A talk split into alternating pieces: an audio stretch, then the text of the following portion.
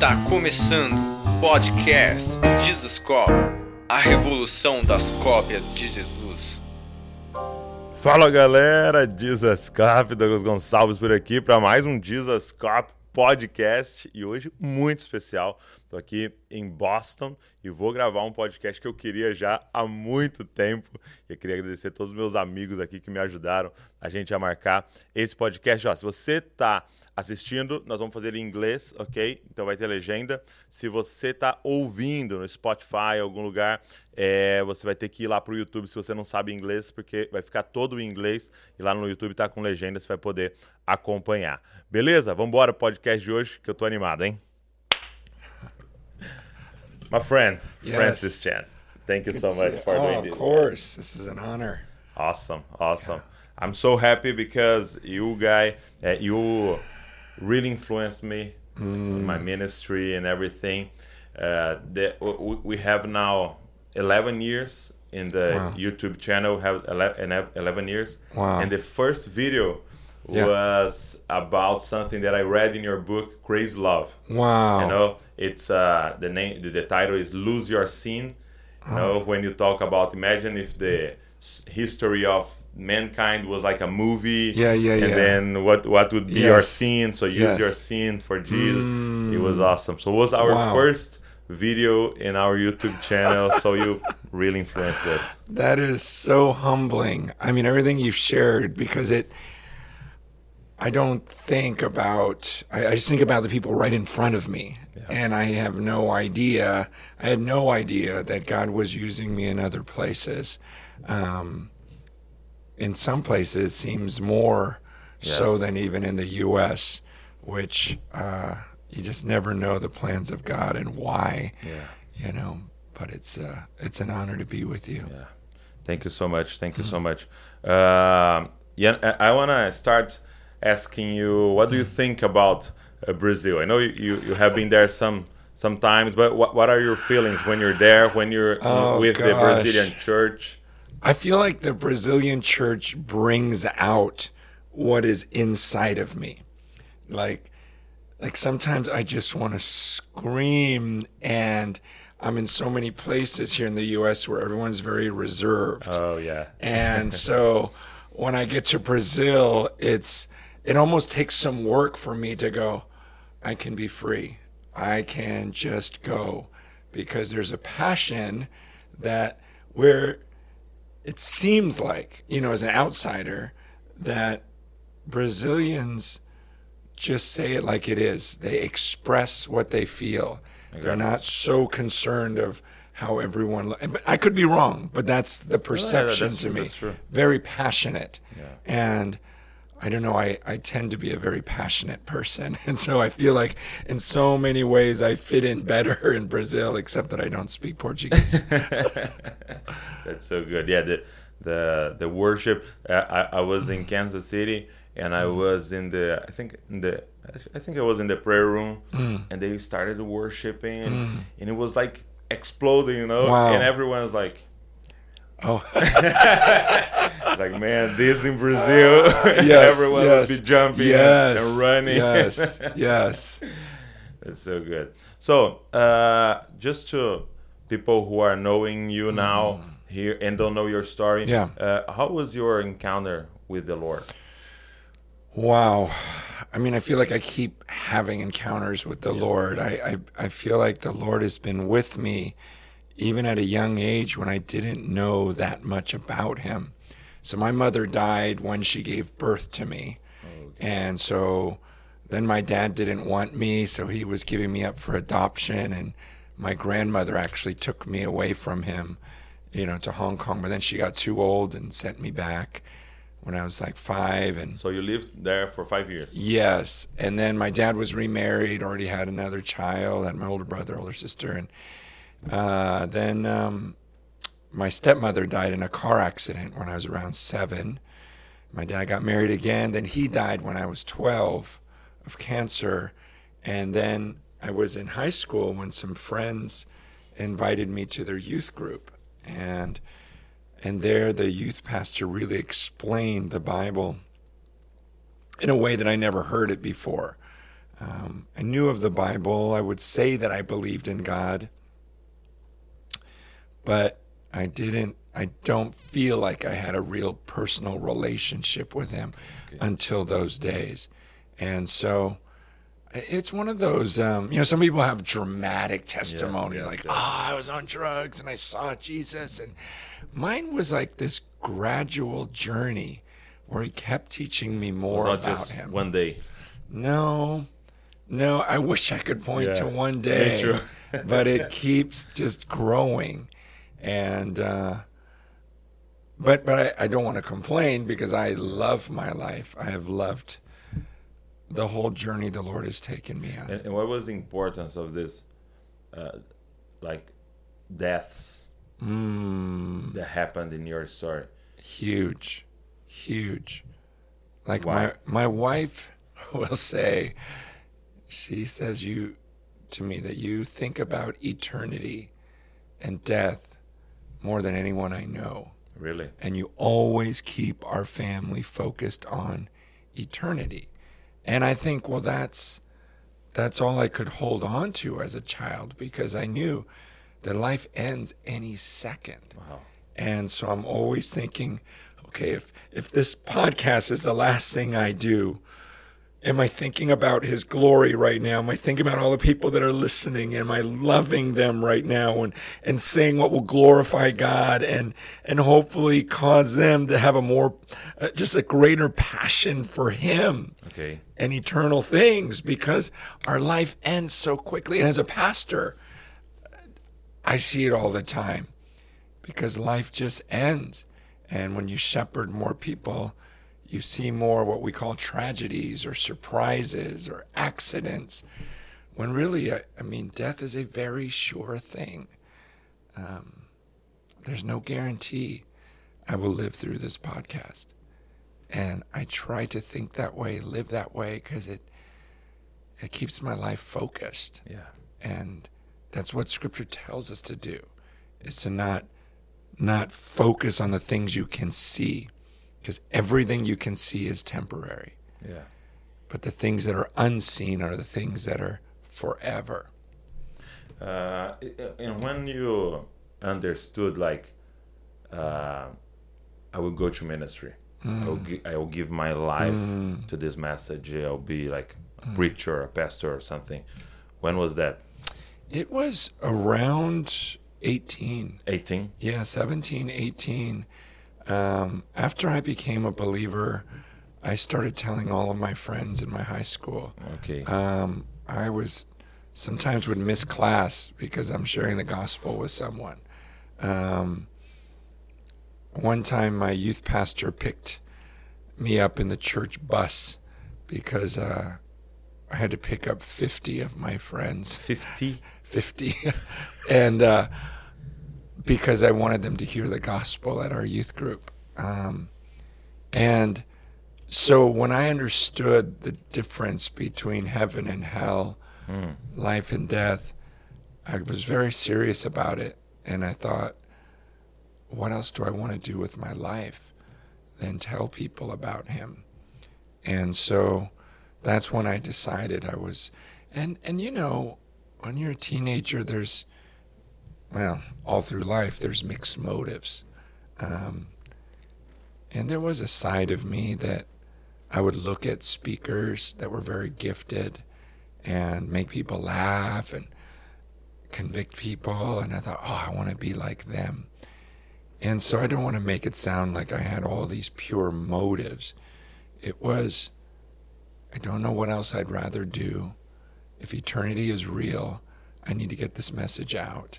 And I'm looking at these examples of youth speakers and go, wow, I want to be like them. I got it. Yeah. Yeah. Always mixed, right? Yeah, it's it's sad. So you had this book, you have this book that exploded. Like Brazil was really uh, popular, was crazy love, right? Wow. Uh, why did you write it? What was your heart behind I- it? You know, I was sitting on a mountaintop one time And I just said to the Lord again, like, if my life was to end today, have I done everything you've wanted me to do? And I felt like God was saying, write down the lessons I've taught you mm. so that they're passed on. And I thought, okay, you know, back then people didn't just write. Now everyone writes a book, but back then it was a it was a unique thought. Yeah. Now it's a unique thought to not write a book. you know, like wow, you haven't written a book. You know, so so it it was a unique thing, um, but I did not think it was for many people. You didn't? No, no, no, no, no, no. I thought, you know, I get so discouraged in the church because I would read the scriptures. And there was an intensity of some of the things that God said. And and I would want to change my whole life. And then people in the church would talk me out of it and say, "Oh, you don't have to be so extreme." And and and sometimes they would talk me out of things, and then when I would follow the Lord wholeheartedly, they would they would say I'm being too extreme. We don't have to go overboard. And I thought, I'm probably not the only one that feels this. Mm-hmm. I bet you there are other individuals like me that sit in the church and just think something is so wrong. And I just wanted to encourage that small group of people. I got it. I had no idea that so many people felt that way because I would read the Bible and then I would go to church and go, gosh, this feels so different um, from what I read. And I had no idea that other people had those same feelings. Yeah. So uh, when it exploded, you you got really popular, right? A lot of. People start to knowing your Yeah. name. Yeah. Uh, now you have this amount of money coming Yes, because of the yes, book yes. selling. Yes. My question is, uh, what do you do, or what have you done Yeah. to not let yourself uh, be drawn to this kind of popularity and lose the ministry and lose your life with Good. with. God? No, because we're seeing like That's great. A lot of leaders falling. Yeah. Yeah. Well, let me address the money first because that one's easy. Okay. Um, the year before I wrote Crazy Love, I had prayed to the Lord. And I was pastoring, and I'm like, God, I don't understand these rich people. Why do they spend so much on themselves if they believe in eternity? Okay. Like they could be saving people's lives. People are starving to death. And I, I said, God, why don't you make new rich people in the church? people that actually live for eternity. Um, and not just give 5%, you know, of, of their millions and millions of dollars to the church. Um, and then I, I also said, God, and if, if you ever gave me money, if you ever made me rich, I would give it away. And so the next year, when the book comes out and everyone's buying it, and suddenly the publisher's saying, You might make millions of dollars, I'm like, What? I told my wife immediately, I prayed this prayer. I said, We are not taking any of this money. We are giving it all away. And so I immediately signed off all the royalties so that I couldn't touch it Okay. and said, you know, let's put it in a donor advised fund so it can only go to charities. I, if I wanted to buy, uh, you know, go to the churrascaria, you know, with that money, I can't. I Okay. can't get to it. It can only go to, you know, ministries. And um, so the money's been good. But Uh, did you think about uh, the prayer you did? Yeah, Or, oh, yeah. Or, or did you think about also like I don't want to lose my heart? Um, I think it was the prayer, but I my prayer to God was, God, if you ever made me rich, I would give it all away because I'm so happy with you. I can't imagine being happier. So all money would do is possibly distract me. I got it. And uh, but I can't imagine it making me any happier. I want to show the world that money doesn't affect me because I'm so in love with you. Okay. And it's one thing to say it, it's another thing to let go of it. Or it's one thing to not have it Yeah. and say, if I was rich, I would give it all away. Um, it's another thing to become rich and actually live it out. And so money was not as much of an issue because I just knew this was of the Lord. My wife and I didn't think we'd make a million dollars in our entire lives. I mean, we, Yeah. you know, we, we when were- you're a pastor, when you're Yes. And we had made a commitment even when we were shepherding, you know, at one point, you know, we are making 36,000 a year and every year uh, the elders would say take more money, take more money. I'm like, "No, if it's enough, it's enough." But that was when the church was like 100 people. Now there's thousands of people and I go, "No. Just cuz there's more people doesn't mean God wants me to take more. If it's enough, it's enough." You know, and so that was kind of our mindset. And even my wife would say, got it. yeah, don't take any more. God is blessing our lives. And now with fame, that is so tricky. I struggled first time I saw my name in print. I even remember after writing the book, all these publishers wanted it, which surprised me. And I remember they came to my office and showed me book covers, you know, fake ones that they made. Oh, really? Yes, you know, with my name on it. And it was it was very sinful. My heart was disgusting. When I saw my name in print, there was such an excitement in my heart that I wouldn't show everyone else. But in my heart, I thought, wow, my name is on a book. And again, that was a different day. You didn't get your name on a book. You couldn't just, you know, do what you do yourself, today. Just yeah. go online and put your name on a cover. Um, so that wrestle went on. There'd be times when I was very strong and repentant, and other times where the enemy deceived me and maybe I thought I was being humble. But then when I get alone with God, He would reveal my heart to me and just show me how evil I was, how self centered I was becoming, how much I enjoyed the glory. I remember one conference specifically I was at, they had posters with my face everywhere. Every seat had a magazine, and the front cover was just my face, you know? And the moment I walked in, people would, I could hear them talking about me. And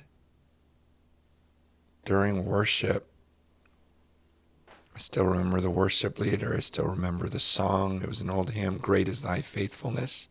I don't know if they sing that in Brazil. Uh, Great Yeah. is Thy Yeah, yeah, yeah. yeah, faithfulness. yeah. Um, I don't know why it hit me so hard. God just revealed everything to me. Like, wow, you really like having your face on those posters, on those magazines. You like the people talking about you, what happened to you. And I just began sobbing, like crying so as worship's going. I didn't care about all the people in the room. I'm just crying, like snot is running down my face. You know, like I'm just like disgusting, like, uh, you know, it was awful, awful. And then they called me onto the stage and I couldn't stop crying and I just couldn't believe I became everything I didn't want to be. Everything I swore I would never become. Everything I preached against. And uh, so there certainly were those moments that I'm so embarrassed of now and so regret. And and it's not like I'm completely cleansed of it. God will continue to to put things in my path and remind me and show me, mm, no, it crept back in again. So it's still a fight. I I still wrestle with it. And and now in this internet age where people can say very flattering things about you or very harsh and critical things about you, how you react to that is very uh, exposing. Mm-hmm. Like, you know, I get criticized every day. There's articles written that Yeah. mostly are not true, but the fact that it, when they bother me so much, God's saying, why does that bother you so much? Your reputation? Or is it really about God's reputation? And it's a very humbling question because oftentimes I have to check myself and say, no, I don't like it because they think bad of me and they're spreading lies about me. Hmm. And yet the truth is is God could have prevented that if he wanted to, Yeah. but he allowed it to happen and I need to just take it as somehow in his sovereignty and to learn everything I can about it, about my own spirit, about my own motives. Um, again, it's it's a little humiliating that at my age I'm still wrestling with some of these things. I got it. So, uh, and it's really hard because you have this this tension, right? We want to do something for the Lord. For example, uh, we want to obey and write a book, you know. Yes. But then you have to deal with this, uh, the fruit, right? Yeah. Yeah. I, I, I remember, though, uh, one of my friends, uh, really heroes, John Piper, Okay. he said to me one time, he says, You know, Francis, this, this system that we have in place is designed to make men like you and I fall. Really. It is set up for our failure. The fame, the glory. He goes, but, he goes, my hope is Jesus did it. Hmm. He was able to do it. So we can also. But it, I, I, I so believe what he said. Everything is set up to make us fall. There's something very demonic in this system Yes, yes. that uh, wages war against our spirits, and it's uh, it's dangerous out there. Have, have you ever heard of a book called uh, The Starfish and the Spider? No. uh, I think it's American author. Uh, he compares two, two types of organization, of, of two types of churches in this book. So you have the starfish church and the spider church, and and it's uh, when you look the the form of the starfish and the spider, they're kind of similar. And then he he was telling the difference. The spider church, you have all the power, the authority in the head Yeah. you know so if you smash the head you kills all the Yeah. Yeah. organization Yeah. Yeah. But the starfish if you cut a starfish in 10 pieces every Yeah. piece grows another starfish Oh, really? yeah It's pretty cool. it's really interesting so he was saying about this organization where the authority and the power of the spirit is like Mm. Yeah. everywhere Yeah. you know but something that uh, really shocked me he said this, this spider organization it starts to have a web and it's invisible Mm. you know and then it starts to go around the leader around the leader Mm. and then one day it bites Yeah. and kills the, him you know Yeah. this invisible spy this invisible web Mm. of fame Yeah. of Yeah. Yeah. power Yeah. and it's so it, it, it- it's so real that the system Mm. is designed to kill? Yeah. Yeah. it's designed to destroy Yeah, I, I want to say, you know, to pastors, to young leaders, to worship leaders, especially. worship leader Um, wow, this this web that you're talking about of uh, popularity and fame and you know we it's worse than ever. It's worse than ever. it is it is. This was not like this when i was a kid you know and there just weren't the same opportunities and you didn't value someone by the number of followers and likes and you know it just was different. And not everyone had access and and there wasn't an immediate popularity back then. Now it can happen overnight. And so that type of temptation that uh, no young person is ready for. I mean i was fortunate that i was raised by a youth pastor who did not let me preach oh, really? even though I wanted to. He uh, he would make me clean the chairs, clean the bathrooms after youth group, and in my head, I'm like, I'm a better speaker than him. I know I am, even though I hadn't even spoken yet. It was just my youthful arrogance. But I, I just thought if he doesn't let me speak, I'm quitting. But I didn't. You know, I just, I just kept stacking the chairs, doing the whatever work he wanted me to do. Um, and he explained how he was taught. And it was so good. I, so even with all of that and just a slow rise to popularity, um, I still struggled this much Yeah. at this age. I cannot imagine being 20 something and then just all of this thrown at you. Um, how you can handle that. Yeah, and that's my question. Like, if you could be like practical, what what do you Mm. do or what do you don't do? Mm, You know? you know, it's. I think it's good because uh, I really can't think. Um, what would I do if I was growing up at this time? But I do. But I have right children now, that right- age. right now, yeah. yeah, I have my children in, the- in the twenty-something range, and to protect their hearts and to always have them remember the fear of the Lord. Okay. He says, I am the Lord and I will not share my glory with mm. another. He does not want to share that glory.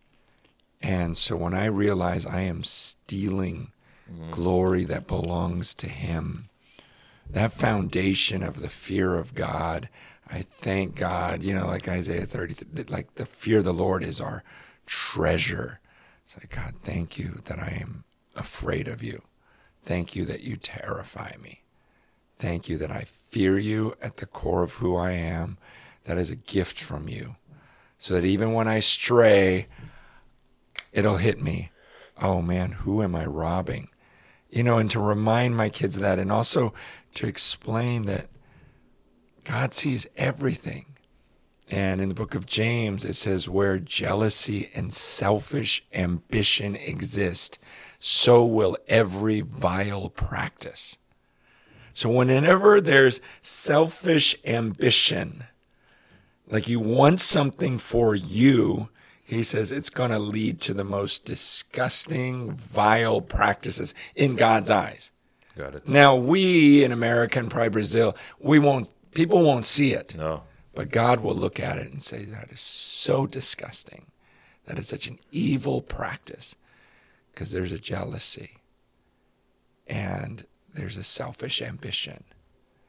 And so we need to get those things out of our hearts. People could be listening to this podcast and they could be going, "Oh, I wish I was, you know, This uh, humble. Yeah, I- whatever. But it- it'd be like, I wish I, you know, could be a guest on that, or I wish yeah, I okay, could lead a it. podcast like Yeah. that. It's very subtle. It is. and and it's always mixed because you people will tell you, well, there's nothing wrong with that. You want to be popular. preach. Yeah, because then you want to reach more people. Yeah. And that's absolutely true. But there's like this this lie where we think we must increase so that he can increase. Wow. You know? Got it. And John's like, no, I must decrease.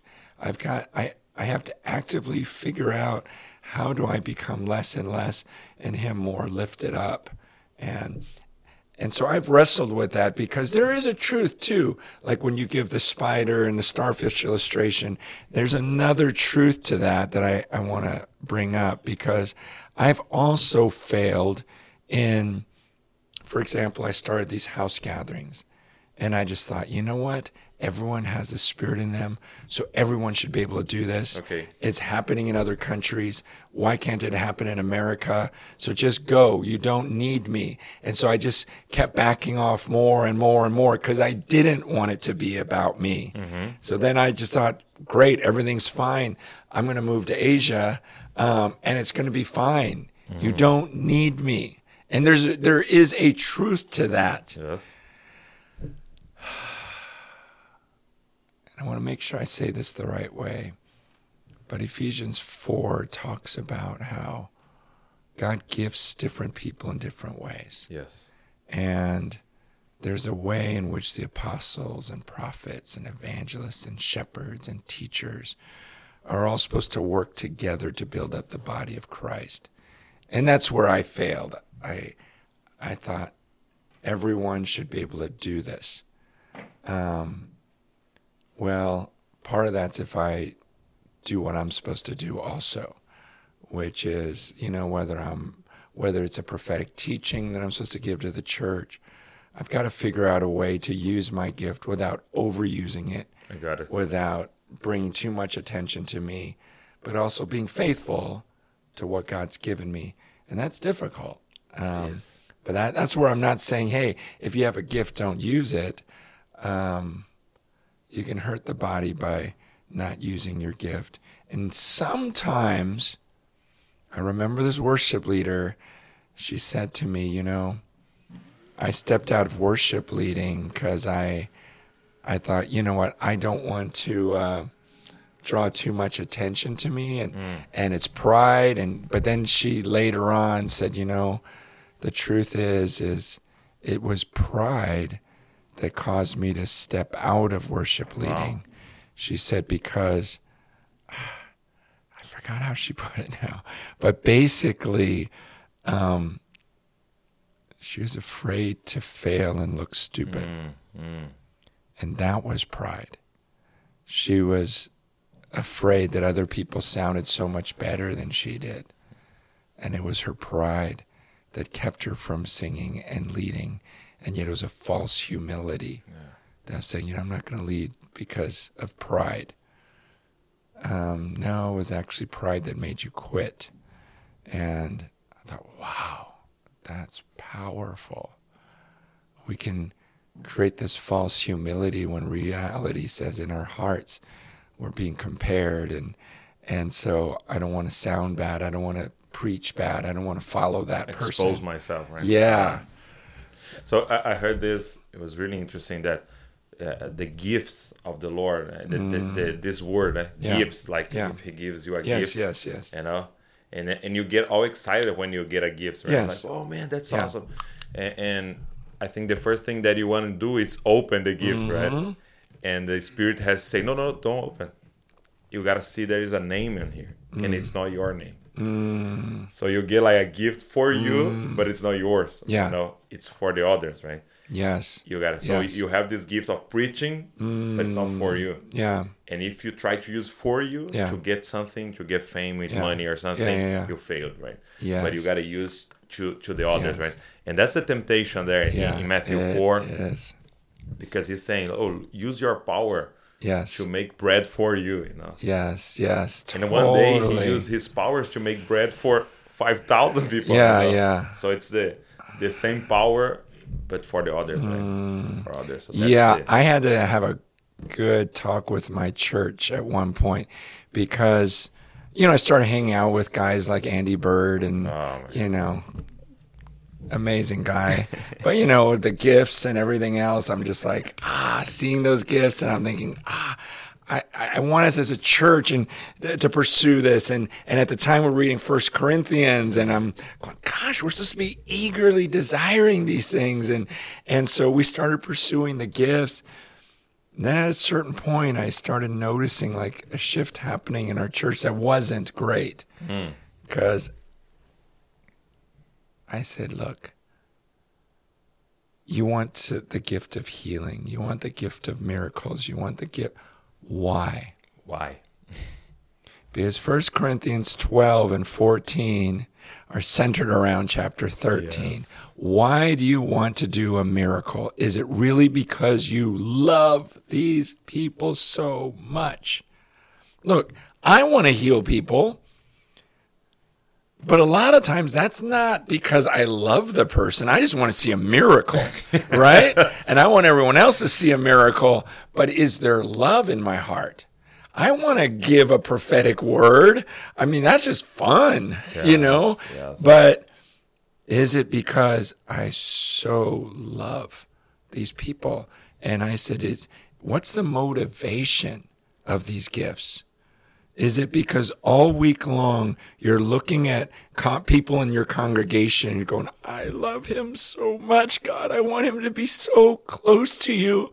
Therefore, will you gift to me in a way so that he will draw close to you? But the, uh, this burning love in you, if that's not motivating the usage of the gifts, the Bible says, you're a noisy gong, a clanging cymbal. It profits you nothing. You know, you're worthless. And sometimes we can chase this power without love, and uh, it it's going to destroy the church. Yeah. And that's what was happening in Corinth. Um, they were showing off their gifts, but it wasn't born out of love. Uh, you, you said about the house church, right? Yeah. Uh, the fame and the and all this thing that we were talking about Mm-hmm. was the motive for you to leave the church that you started. Because I know you started Partially, a church, yeah. and then it grew like for five thousand, I don't know, Yeah. and you left, Yeah. and you started. Yeah. Uh, Yeah. what was the main purpose? Because Well- I, I, saw you saying, uh, Yeah. I heard you saying you're getting in the way of the church. Yes, yes.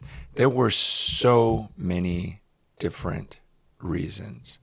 Um, I did, I never felt peace about things being so centered around me, like biblically. Um, I didn't like people coming and, you know, from all over to, to meet me. And suddenly the church felt like this, I, I don't know, I was losing uh, touch with my own people. You know, I, I didn't like that. I didn't like how the church really did talk about me more than they talked about the Holy Spirit.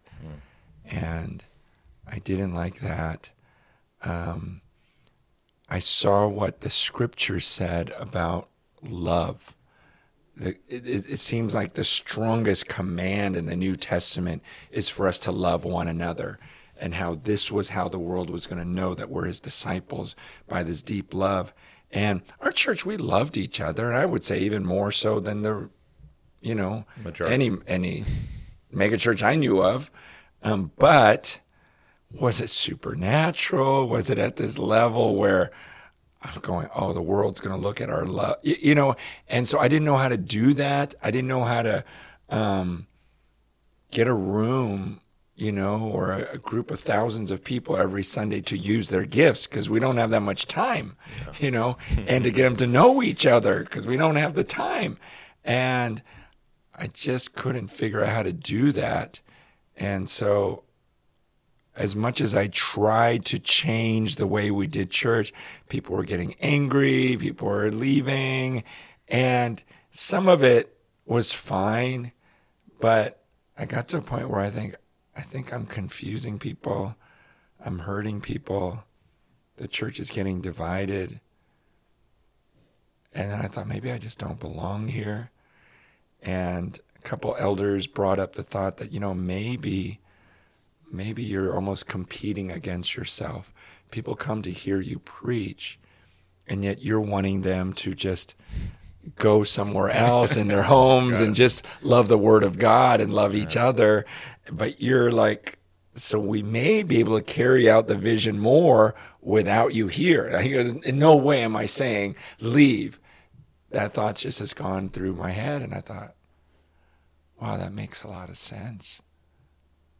And then suddenly, and you got to understand, at that time, I was not one that really believed in words from the Lord and signs. Really? And oh, yeah, I grew up in a very anti charismatic uh, background in seminary, so we. I would never go on a podcast like this, you know, back in the day. Got it. And um, but there were clear like words from the Lord Really? from people who also were not charismatic, like even scared to approach me, like More powerful. Yes. Like, I don't want to say this because we don't believe this, but God said this. Has this ever entered your mind? And I'm like, oh, wow. That's exactly what he's telling me. And so everything, there, there's, a, uh, there's probably many other things that led me to go, it's time to go. Yeah. And, and what did you learn uh, when you left with the Mm. the house church and Yeah. starting to build something different? Well, you know, I learned a lot, a lot, a lot, a lot, a lot. I realized that developing leaders is very difficult, Okay. um, especially today. I also learned that a lot of the people that are attracted to the house church movement are rebellious people that kind of are against the big corporation. It's not necessarily that they looked in scripture and said, Gosh, God wants us to be this type of family. And so I want to pursue people that want that type of love, that type of oneness. Um, sometimes it can be, you know, oh yeah, those stupid mega churches. Let's get it. out of there and let's do this. And then, then they want to be leaders. And then there's just that division. Um, and then I also realized it's a lot easier to not know what's really going on in people's lives. you know, just preach to them and go, and it feels Go good. home, right? yes. When you really dig into what's really going in people's lives, there's a lot of hurt, a lot of brokenness, a lot of sin. And as we get to know one another, that those commands to bear with one another. That's easy to do if I see you once a week for an hour and I'm just preaching to you the whole time and you're just listening to my sermon. Um, it's a lot easier than saying, let's become family. Uh, very hard, very, very, very uh, painful. And then when there is division, it hurts a lot more Really? because you're thinking, I gave you so My much brother. time, so much time. We got so. I thought you trusted me. I thought there was this bond. Yeah, that's it's been super hurtful at times. Got Yeah. it. And you, you uh, after this, you went to China Yeah. Mm-hmm. for some time with your family and stayed there. Uh, and I want to know how how's the church in China? Mm. Well, I was specifically in Hong Kong, Hong Kong. which was unique because it was during the time when China was taking over. And so I got to see like the spirits of a, you know, this young generation. Well, when I got there, the church was very split, They're split. very split, um, to where you wouldn't even have lunch. Is it is it an underground church? No, Not in Hong Kong. not in Hong Kong. Okay. So in Hong Kong, this was during the takeover, um, and and so there were half the church, maybe you know, that was happy about it, and then half the church that was rioting, you know, against it. Okay. You know, that's what was going on at the time, and you know, you're either blue or yellow. You just pick a color, pick a side. Wow. And so if you're one or the other, I'm not going to have lunch with you. And this was the church. And it was very sad to me. Uh, very much like the U.S., where, you know, Democrat, Republican, you know, vax, no vaccine, y- whatever issue it is. thing in Brazil. Black Lives Matter, defund the police. There's always an issue to divide the church. Um, and to see it, it was strange because I had experienced the underground church in China, and we hear about the miracles, and I saw the passion, the fire. So it's very strange to see a city like Hong Kong um, so close to China and yet so Western in a lot of their thinking. And so in the church, it felt very Western. Um, where there was celebrity culture, um, there was division, and then there were a lot of people going almost heartlessly, but because it's tradition. Um, something that's so wonderful that I see in the Chinese people is that they will work and work and work tirelessly, and they're not afraid to work. um, but sometimes in the church, there's this devotion to like, I will show up every Sunday. I will be at this meeting every week. Um, and so they're very good at doing. It's uh, they Yeah. are really uh, disciplined. They have a lot Yes, of discipline, yes, right? yes. But sometimes without heart, right? Yeah. And without relationship, relationship is very weak in Hong Kong. Um, I mean, if, if God told me to build like a temple, a physical temple in Hong Kong, we could do it.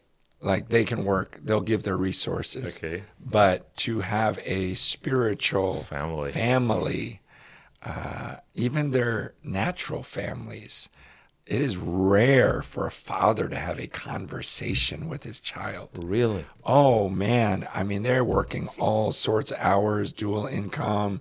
Everyone's got a, you know, a helper that basically raises the kids and so relationship is very very weak. So such strong workers, but relationally uh, what God calls us to um, that's rare to find in in the big city of Hong Kong. And, and you wrote a book about unity. Yeah. Until unity. Yeah. Uh, what is so hard? Because you're saying about Hong Kong, but it's Yeah, the yeah, same yeah. in US and the same in Brazil and the same in Argentina, Colombia. Yeah.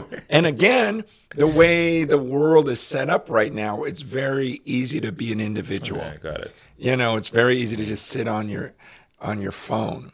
I, I remember as a kid, like if you went to a party and ah, it was a little uncomfortable because you didn't know anyone.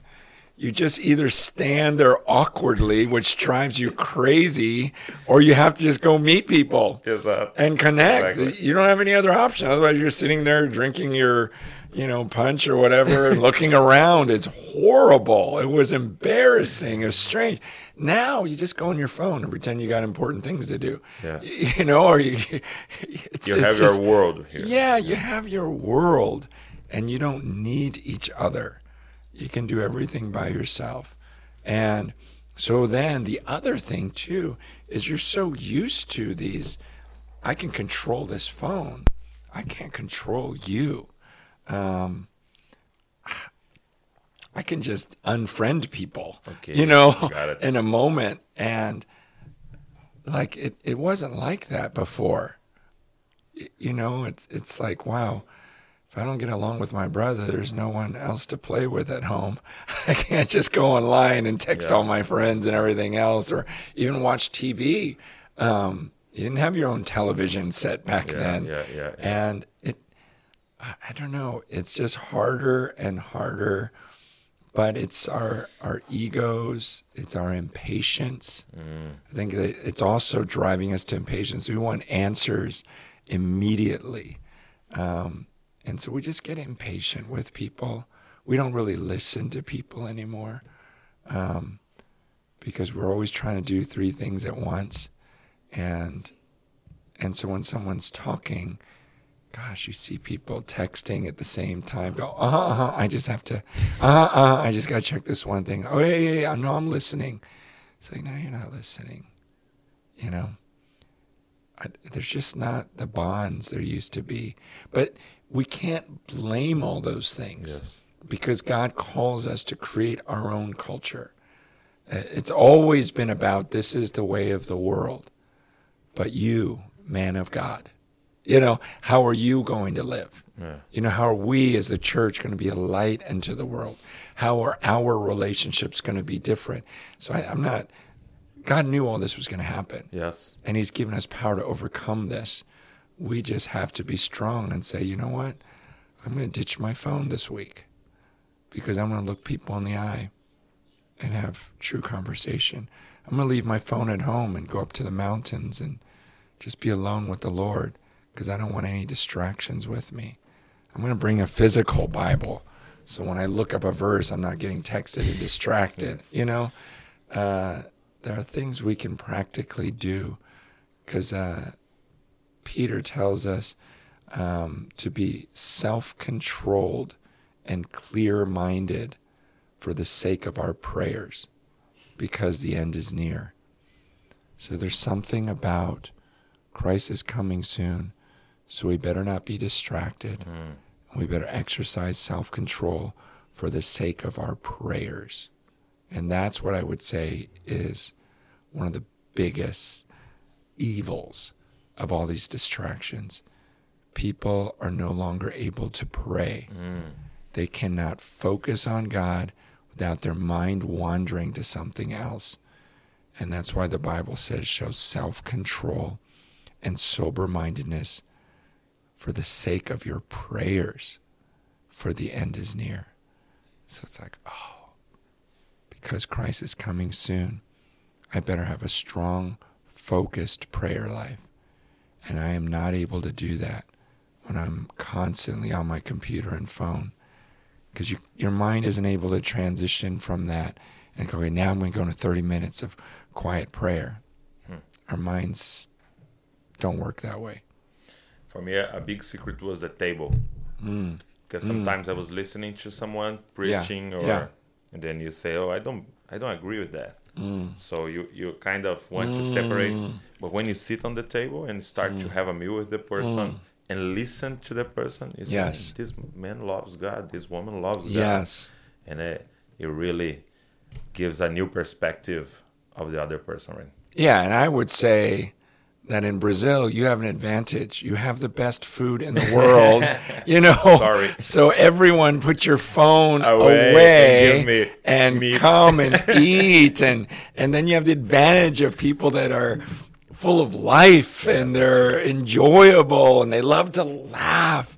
I love the uh, the smiles. Okay, when I I meet Brazilians, it's just like uh, I, there's just an immediate warmth and and uh, uh, gosh, your emotions are out there. Thank you. And don't let the phone kill that. It will kill that. So it will over time kill that spirit life. So sit around your great food, your great friends that still have a personality and still have emotion and are able to scream and laugh. I love hearing you laugh. I love hearing you scream and you're going to lose all of that emotion and you're going to become like that that machine that you hold in your hands if you're not careful.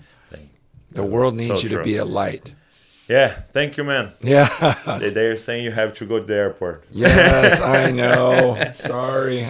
No, but thank you so much. I just want to say, just want to honor God because mm. of your life and say thank you. Yeah. Uh, crazy love changed my life. Oh, God. I remember one day that was uh, really important for me, a shift in my life. I was listening to you preaching passion, mm. and I mm. remember the message was just do it. Yeah. Read your Bible and do it. Yeah. Uh, Erasing Hell and, uh, yeah. and, the book about the Holy Spirit yeah. and the book about marriage. Yeah. All these books, they, they wow. really changed my life wow. and, and thank you.